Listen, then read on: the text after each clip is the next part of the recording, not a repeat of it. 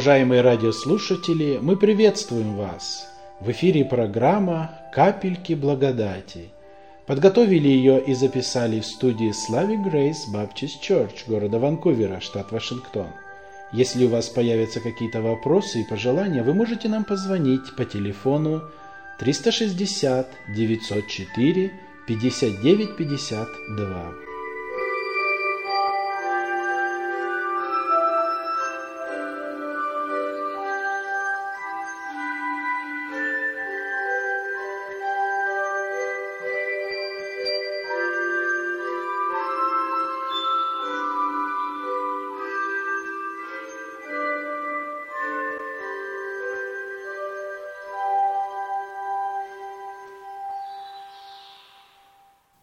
Дорогие радиослушатели, сегодня в нашей радиопрограмме принимает участие брат Олег.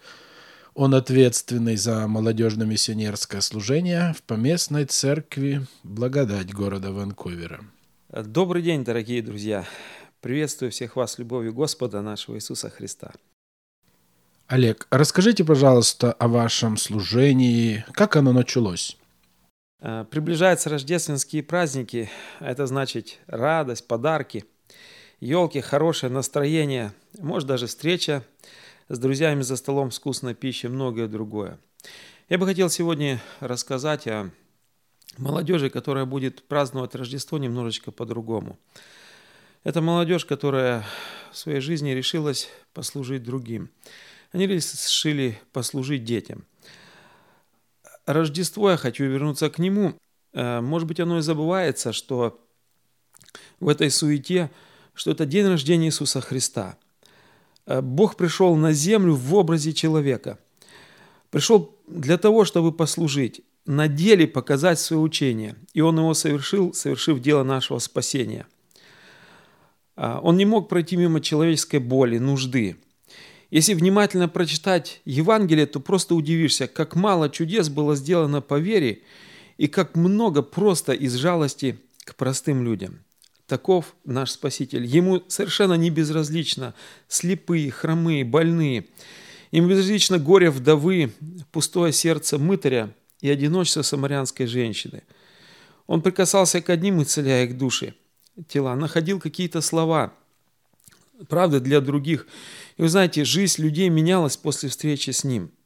Господь сказал, чтобы мы шли по следам Его. То есть постарались подражать Ему. И вообще, мы, носящие Его имя христиан, послушны ли Слову, живем по Нему? Я думаю, такие мысли не только меня посещают, но и всех, кто любит Господа. Они, может, не дают покоя. Вот практическое христианство, какое оно? Может ли быть в настоящее время – Э, что нам необходимо делать? Вы знаете, у нас есть прекрасное средство молитва. Я думаю, что мы молимся Господу. Мы открываем свои желания. В свое время я молился, еще будучи или живя в Советском Союзе, когда началась вот оттепель, мы посещали э, детские дома, и я видел, сколько там боли, сколько страданий, одиночества. И вот здесь, находясь вот в такой благополучной Америке, я думал, что можно здесь э, как-то сделать, что-то помочь. Я молился об этом. Однажды я услышал, что э, в штате Пенсильвания э, будет проходить молодежная такая конференция миссионерская, где будут съезжаться люди, которые уже, молодые люди, которые уже работают в интернатах, в детских домах в Беларуси, России. Меня это заинтересовало. Вот, но как обычно, жизнь, проходит работа, нету отпусков, но это где-то желание внутри осталось. Однажды я поделился с ним этим желанием с одним человеком, который занимался бизнесом, строил дома. Он говорит, а почему бы тебе не поехать? Я объяснил ему, почему нет. Он говорит, надо подумать, помолиться. Однажды он мне звонит, говорит, билеты куплены, и он решил поехать тоже. Вы знаете, я присутствовал на этой конференции, я видел молодых людей – которые говорили о том, как они были в этих домах, как они разделяли с детьми время, как они дарили им радость. Я сидел, э, слушал и думал, неужели это есть в наше время? Вот э, мы ругаем, может быть, молодежь, что они ничем занимаются, сидят компьютеры, селфоны. Я думаю, это мы старшие больше виноваты в этом, что мы не показываем им пример, что э, мы не ищем им занятия, чем им заняться. Настоящей жизни во Христе, может быть, не показываем. Но здесь я увидел нечто другое. В перерыве мы познакомились с молодежью из Миннесоты, и они говорили, почему вам не присоединиться к этому труду, не поехать? Мы говорим, о, мы никогда не делали, мы ничего, в принципе, этого не знаем. И говорит, мы поможем, можете поехать вместе с нами. Так закончилась эта конференция, мы поехали домой, вроде ничего не происходило. Но вот раздается звонок и говорит, мы приезжаем к вам. Все тот же человек помог нам, а, снял дом на берегу океана. И вот мы провели день так, как происходит, проходит в интернате. Мы вставали, мы молились, делали разбор слова, делали занятия для детей, делали поделки, спорт, вечернее общение. То есть так, как они проводили там это, э, это время. Олег, а в каком году вы в первый раз поехали в детский дом? А, летом в 2007 году началось это служение – мы поехали а, в Псковскую область, город Опочки. Это маленький городок. Я думаю, пожилые люди знают или помнят, что детские дома или интернаты, их не делали в больших городах, а, а в маленькие города отправляли для того, чтобы люди не знали, что такая проблема существует. А с какими проблемами вы сразу столкнулись, когда собирались первый раз поехать? Ну, я думаю, у нас были вопросы вообще, кто может ехать, или кто может, или должен ехать. Ну, во-первых, я бы сказал, что прежде всего должны любить Господа и любить людей. Любить Господа – это значит быть возрожденными христиане. Что мы можем дать детям, если не то, что, или рассказать им, что Господь прежде всего с нами сотворил, как Он нас спас. Ну и любовь к детям – это чтобы мы любили их. Дети такие сложные, такие трудные бывают, такие разные, что без любви там ну, просто нечего делать. Также э, наши правила включают, чтобы были члены церкви или приближенные уже, у которых внутреннее есть желание принять крещение. А вы можете рассказать о жизни в интернете? Э, что же там происходит? Мы приезжаем, конечно, естественно, договариваемся с э, руководством интерната, объясняем им, что мы хотим. Мы говорим, что мы волонтеры, желаем просто послужить детям. Мы не спонсоры. У них есть там спонсоры, которые материально, может быть, помогают, ремонтируют что-то. Мы э, люди, которые желаем послужить детям, побыть с ними, провести с ними время, сделать для них занятия какие-то. Вот, мы живем вместе с ними. Все 24 часа в сутки находимся в этом доме. Нам выделяют комнаты. Условия такие, как и у них. Мы кушаем вместе с ними. Некоторые даже говорят, о, когда вы здесь, нас кормят немного лучше. Вы знаете, что меня ну, поражает, это внутреннее одиночество этих ну, ребят, девчат. Вроде есть у них одежда, вроде есть у них ну, все необходимое, пища, питание. Их проверяют, чтобы они были сыты, одеты. Но знаете, о душах так мало кто заботится. Э, у некоторых из них есть селфоны у них нет денег, там немножко по-другому эти селфоны работают. Они их носят для того, чтобы, может быть, им кто-то позвонит. И как только есть деньги, они ложат на этот счет, чтобы просто поговорить друг с другом, позвонить э, другу. То есть они так нуждаются в общении, в нужности, что они кому-то нужны. Вы можете рассказать, какие вы переживаете благословения, когда посещаете интернаты для детей?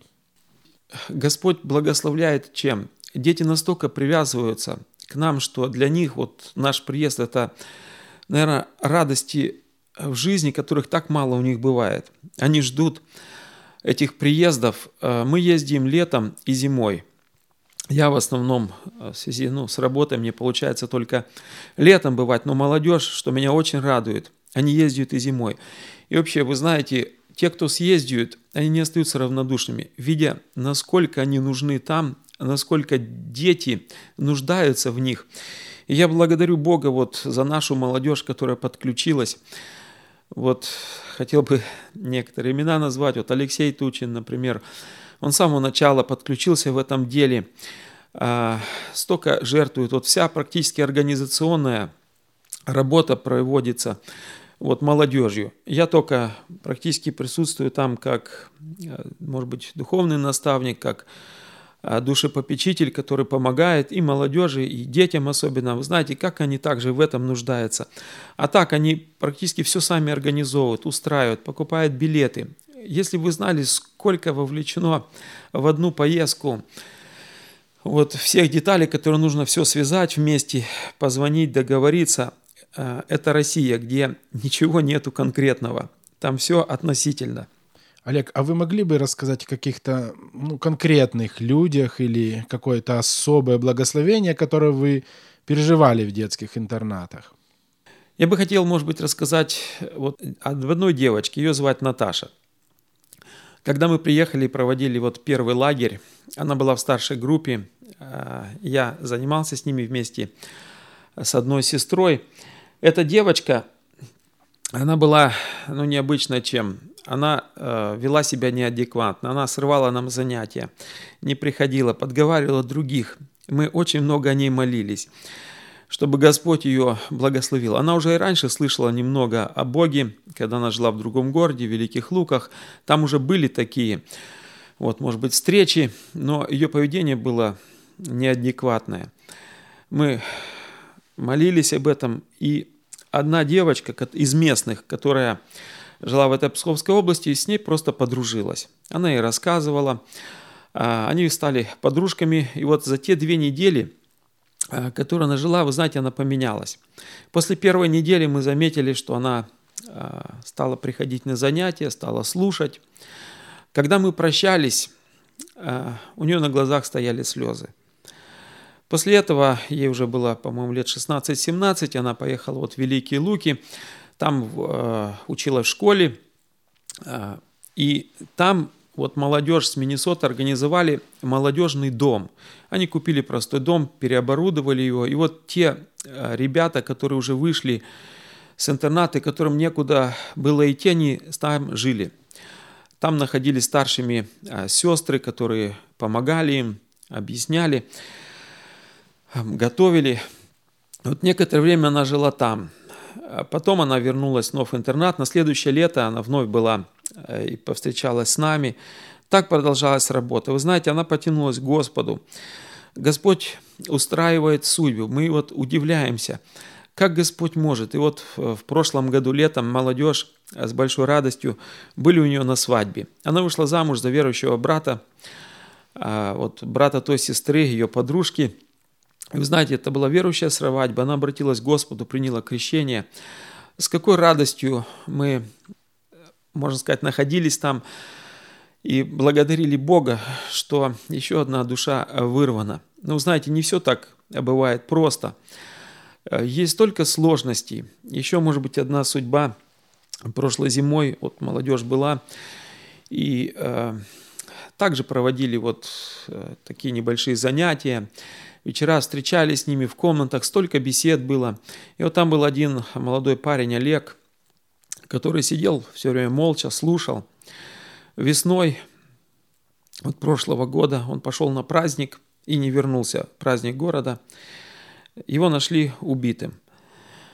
Эта смерть потрясла вот, ну, весь интернат, всех детей. Я не знаю, как закончились его дни, но где-то в глубине души мы радовались, что могли хоть рассказать ему о Боге, подарить ему какую-то надежду. Мы молимся и о других, чтобы Господь устроил и судьбы их. Самое главное, чтобы они э, могли примириться с Господом. А, у меня есть фотография, на которую часто смотрю, это вот где прошлым летом прощался брат Алексей, и он стоит так с двумя девочками. Эти две девочки, они нашли Господа где-то два года назад. И вы знаете, они одни среди вот этих людей находятся там в интернате. У них нету церкви, у них нету э, ну, тех верующих людей, которые бы ну, помогали им. Вы знаете, они просто собираются, читают Евангелие. Они поют те песни с тех сборничков, которые мы остались, и они ждут нашего приезда. Для того, чтобы могли э, разделить с ними общение, подарить им вот вновь радость. Дорогие радиослушатели, я напоминаю, что сегодня в нашей программе принимает участие брат Олег. Он ответственный за молодежно-миссионерское служение в поместной церкви «Благодать» города Ванкувера. Олег, скажите, пожалуйста, когда э, эти подростки уже вырастают и выходят из этого интерната, есть ли у них какая-то ну, перспектива устроиться где-то на работу или, может быть, куда-то пойти учиться – знаете, может быть, особая э, наша забота, то, что выходя из этих интернатов, они выходят в никуда. По статистике где-то 90% ребят исчезает, просто растворяется или бездомными, или бомжами становятся. Девочки, примерно такой же процент, они просто выходят на улицы. Да, вроде есть государственные программы, но вы знаете, они так плохо работают, что практически я не знаю, чтобы ну, реально кому-то что-то помогало. Это столько всяких проволочек. И вот в другом месте, где мы находимся, там один наш брат, он фермер, вот он таких ребят собирает, которые, выходя после интерната, и уже несколько лет он предоставил им там один дом, это, может, особая история. И вот они живут, он помогает им устраиваться в жизни. Э, мы теперь также посещаем их, как они нуждаются вот в слове наставления – прошлым летом, когда мы были, одного забирали в армию. Мы приехали а, вот в интернат к нему, вызвали его, провели общение с ним, провели такое, как проводы, так скажем. И потом он говорит, я никогда в жизни не думал, что у меня будут такие проводы. Олег, а за какие средства вы вообще существуете? Кто оплачивает э, ваши поездки? Ведь это не так дешево. Знаете, это отдельная история. А, когда мы с самого начала вот собирались с молодежью, мы, молясь, обратились к Господу, и так положилось на сердце, чтобы это была жертвенность, чтобы Господь сам по вере нашей отвечал нам.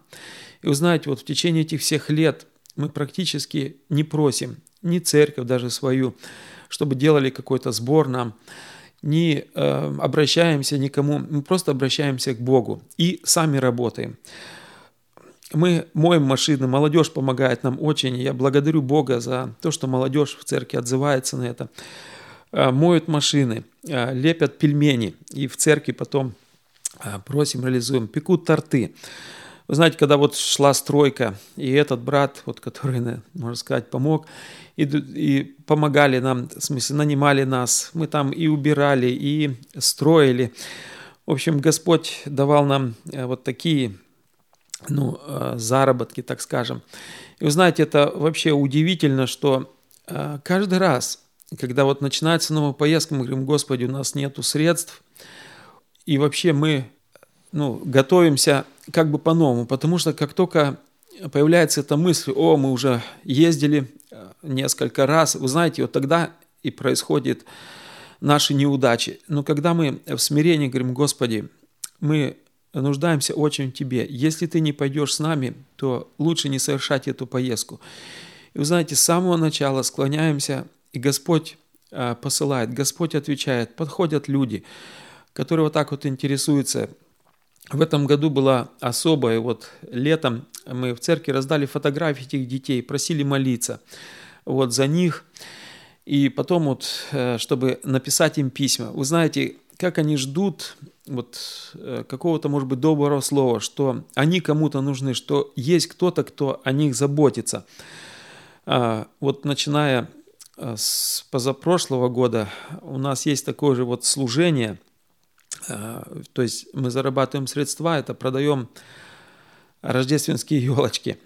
Вот здесь, на паркинг-лате, благодарим Бога и церковь, которые отозвались, предоставили нам место. Делая это, мы вот как раз набираем средства и на поездку. Вообще у нас правило, что каждый, кто едет, мы сами должен покупать себе билет. Это как бы наша жертва. А вот на проведение лагеря, там на подарки, на все вот э, крафтс и на поделки, которые мы делаем, вот это вот с этого фонда, который э, мы зарабатываем, на который вот кто-то, люди жертвуют. Как мы нуждаемся вот в том, чтобы сам Господь был с нами. И знаете, это служение ну, не осталось одно. Сейчас вот молодежь начала другое служение. Это поездку в Мексику помогают строить молитвенный дом, то есть трудятся руками. Я думаю, те, кто желает э, что-то делать для Господа, кто молится, вы знаете, у нас должны быть открытые э, уши и открытое сердце, чтобы слышать ответ от Господа. Не так давно я читал Евангелие Луки и вот обратил внимание, когда Христос проповедовал э, на берегу озера, там стояло две лодки. И так как народ теснил, он сел в лодку, которая была Симонова написана. И отплыв немного, он проповедовал. Петр сидел, слушал, и как Христос кончил проповедовать, он попросил отплыть на глубину и закинуть сети. Петр сказал ему наставник, мы трудились всю ночь, но по слову твоему он закинул сети. И знаете, он поймал очень много рыбы. Он даже попросил другую лодку, чтобы она пришла на помощь. Они стали наполнять обе лодки, и они так, что стали тонуть. И тогда Петр сказал, выйди от меня, Господи, ибо я человек грешен. Что я для себя взял, что я не знаю, была вера или не была, но он сказал, что я сделаю по слову твоему. Когда мы что-то делаем по слову Господа, когда Господь нас побуждает что-то делать, и мы это делаем, есть у нас вера, нету, но мы делаем эти шаги веры, то так Господь делает чудеса в нашей жизни. Мы сами были настолько поражены, что э, в одном э, детском доме э, мы должна была состояться наш поход. Но были дожди и ливни обещали. Мы вместе с детьми помолились, что было солнце. И знаете, Господь послал солнце. Это было настолько удивительно, что когда мы выполняем Слово Господа, тогда случаются чудеса, тогда мы видим себя, какие мы грешные, и мы видим Бога. Видим Бога, который вот такой любящий, который не проходит мимо нужды. И когда видим, что Он может действовать через нас, это наполняет наше сердце радостью. Э, как мы нуждаемся в том, чтобы Господь проявлялся в нашей повседневной жизни.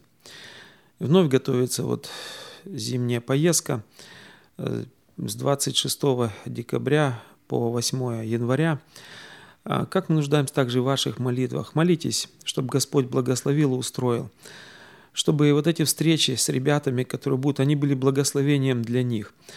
Чтобы мы вновь принесли им радость. Чтобы а, Христос родился в их сердцах. Ведь это такая радость служить Господу, служа людям. Э, пусть вот это Рождество будет Рождеством радости, Рождеством счастья. И будем помнить о тех, кто, у кого нет, может быть, Рождества, кто одинокие, кто забытые. И пусть Бог благословит каждого из нас. Да будет Его имя благословенно и прославлено. Олег, мы благодарим вас за участие в нашей радиопередаче сегодня. Пусть сам Господь поможет вам в этом нелегком служении. Дорогие радиослушатели, мы напоминаем, что в нашей радиопрограмме сегодня принимал участие брат Олег. Он ответственный за молодежно-миссионерское служение в поместной церкви «Благодать» города Ванкувера. Если кто-то заинтересовался этим служением, вы можете позвонить брату Олегу по телефону 360 513 71 61. Я повторю телефон. 360 513 71 61. У дороги с протянутой ручкой Бедный мальчик-сиротка сидит, Вытирая свои глазенки, На прохожих с надеждой глядит. Крепко держит своей ручонкой Лист бумаги, где пару строк Говорят о судьбе мальчишки Чтобы каждый задуматься мог. У меня нет ни папы, ни мамы Никого, кроме младшей сестры. Помогите, пожалуйста, люди Ради Бога будьте добры Детки спят на своих кроватках, а ему надо поискать, где бы ночью склонить головку, ему тоже ведь хочется спать. И опять вспомнил папу и маму, Заблестели слезинки в глазах. У меня только есть сестренка И кусочек бумаги в руках У меня нет ни папы, ни мамы Никого, кроме младшей сестры. Помогите, пожалуйста, люди Ради Бога будьте добры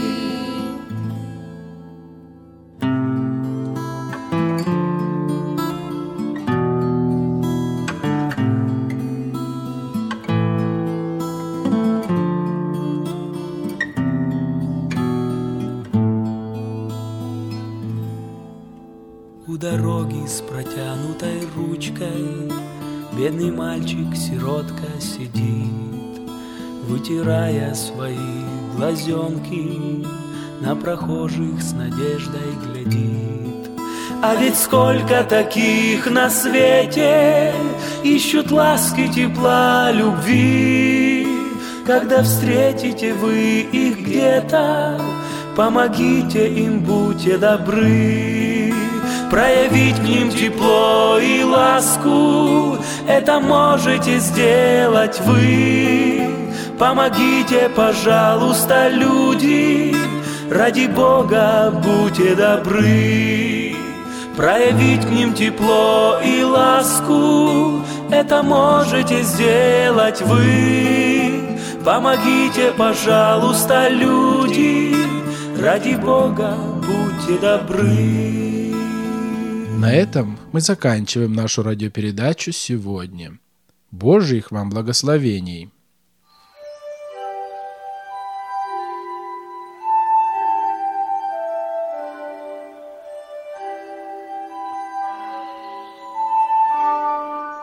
Вы слушали радиопрограмму «Капельки благодати», подготовленную и записанную в студии Слави Грейс Баптист Чорч города Ванкувера, штат Вашингтон. Если вы хотите больше узнать о нас, вы можете посетить веб-страничку на интернете www.благовам.org или найдете нас по следующему адресу 800 North Андрисин Роуд, Ванкувер, Вашингтон, 98 661. Божьих вам благословений!